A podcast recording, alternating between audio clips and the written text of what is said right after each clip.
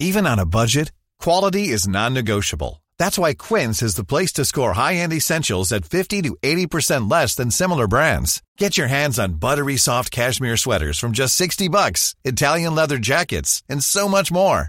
And the best part about Quince, they exclusively partner with factories committed to safe, ethical, and responsible manufacturing. Elevate your style without the elevated price tag with Quince. Go to quince.com slash upgrade for free shipping and 365-day returns.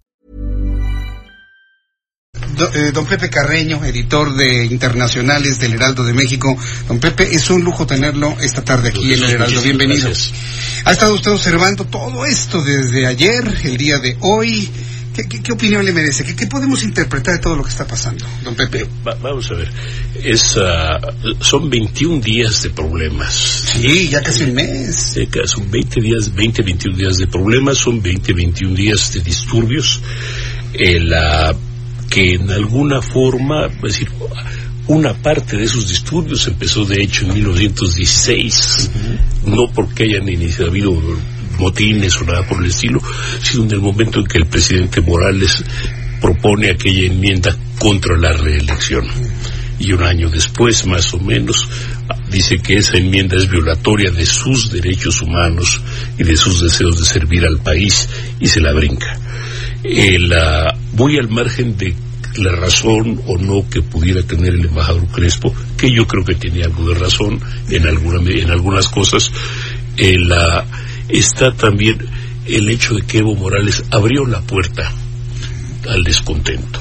Esto es, por un lado, no solo le dio el pretexto que buscaban, o un pretexto importante, esto es la eternización en el poder, excedió su, ah, su, su- digamos que excedió su permanencia, excedió su bienvenida en el gobierno, se en vez de comportarse como tal vez como estadista y haber quedado eh, lo que hubiera sido en realidad el gran poder en la sombra, pues decidió tratar de mantenerse al frente del gobierno y permitió, pues ir abrió la puerta a que todo ese descontento saliera a la calle. Eh, se lanza a las, a, a las elecciones, gana con cierta comodidad la primera vuelta, pero luego permite que él o alguien en su nombre pues ah, manipule los resultados simplemente para asegurar su victoria en la primera vuelta. Probablemente Qué hubiera grave. ganado en la segunda vuelta, tal pues probable. Sin problema. Y los demás hubieran tenido que morder los dedos y decir, de acuerdo. Pero decidieron que no querían arriesgar la posibilidad de una derrota y abrieron la puerta a lo que está pasando ahora. Si visualizaban la posibilidad de una derrota era porque ya había firmado un, un acuerdo Evo Morales de no reelegirse, cosa que cuando le pregunté eso al embajador José Crespo dice, bueno, pues él tomó la decisión de ya no hacerle caso a ese compromiso. Digo, yo creo que ese tipo de cosas no se pueden en política ni en la vida misma. ¿no? Digo, insisto, abrió la puerta a todo el descontento, abrió la puerta, le dio un foco al descontento, le dio un foco a la oposición y, le dio pretexto a la a- le dio pretexto a la oposición. Más allá, es decir, ciertamente puede haber, puede haber, por- por- infortunadamente, en nuestra América y particularmente en Bolivia, persiste la cuestión racial pero no es el único motivo. Puede haber también una segunda parte. Efectivamente fue uno de los mejores administradores que ha tenido Bolivia en términos de presidente, pero eso también estaba a punto de acabarse.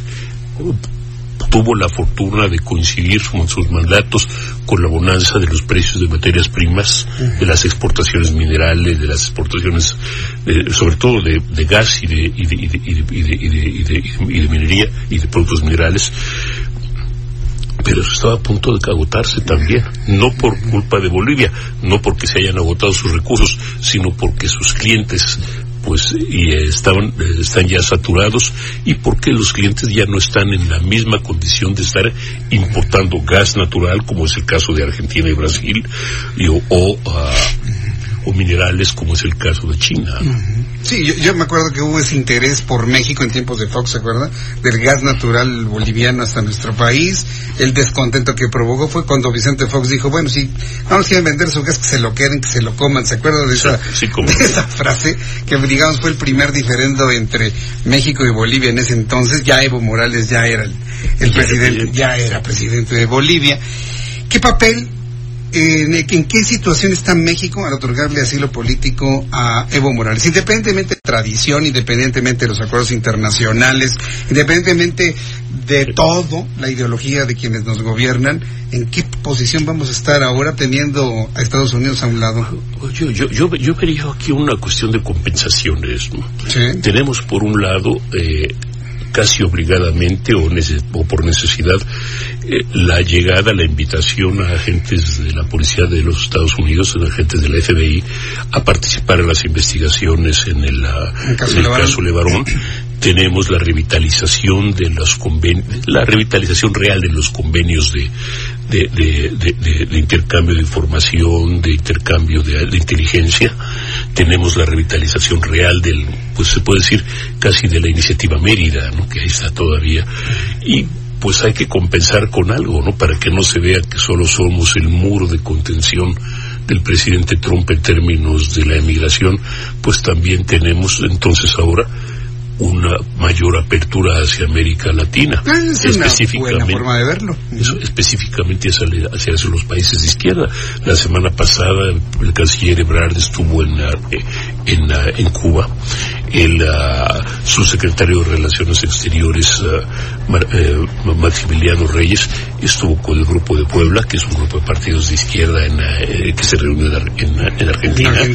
El presidente de Argentina, el peronista, el nuevo presidente electo de Argentina, Alberto Fernández. presidente, hace su primera visita con eh, a, primer viaje oficial o oficioso a México con el presidente López Obrador.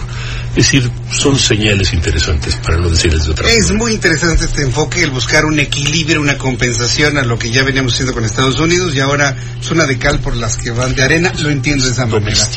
Sí, pero es, un interesante enfoque y un interesante análisis de don José Carreño, que hoy nos ha acompañado con su comentario, su análisis aquí en el Heraldo Noticias. Muchas gracias, don Pepe. Por eso, muchas gracias. no nos decimos adiós, sino estamos pendientes, ¿no?, de todo lo que está ocurriendo, ¿no? Estamos Porque ya los de Morena quieren que se dé todas las seguridades para que Evo Morales suba al avión mexicano y pueda llegar a México. la noticia está en curso en este momento. Es, es, de las historias en desarrollo que nos van a tener ocupados durante muy largo rato. Gracias, don Pepe. Don Pepe Carreño, aquí en el Heraldo Radio. Vamos a ir a los mensajes. Regreso enseguida. Recuerden que las noticias continúan hasta las 8 de la noche a través de www.heraldodemexico. Ever catch yourself eating the same flavorless dinner three days in a row? Dreaming of something better? Well, HelloFresh is your guilt-free dream come true, baby. It's me, Kiki Palmer. Let's wake up those taste buds with hot, juicy pecan-crusted chicken or garlic butter shrimp scampi. Mm. Hello Fresh. Stop dreaming of all the delicious possibilities and dig in at HelloFresh.com. Let's get this dinner party started.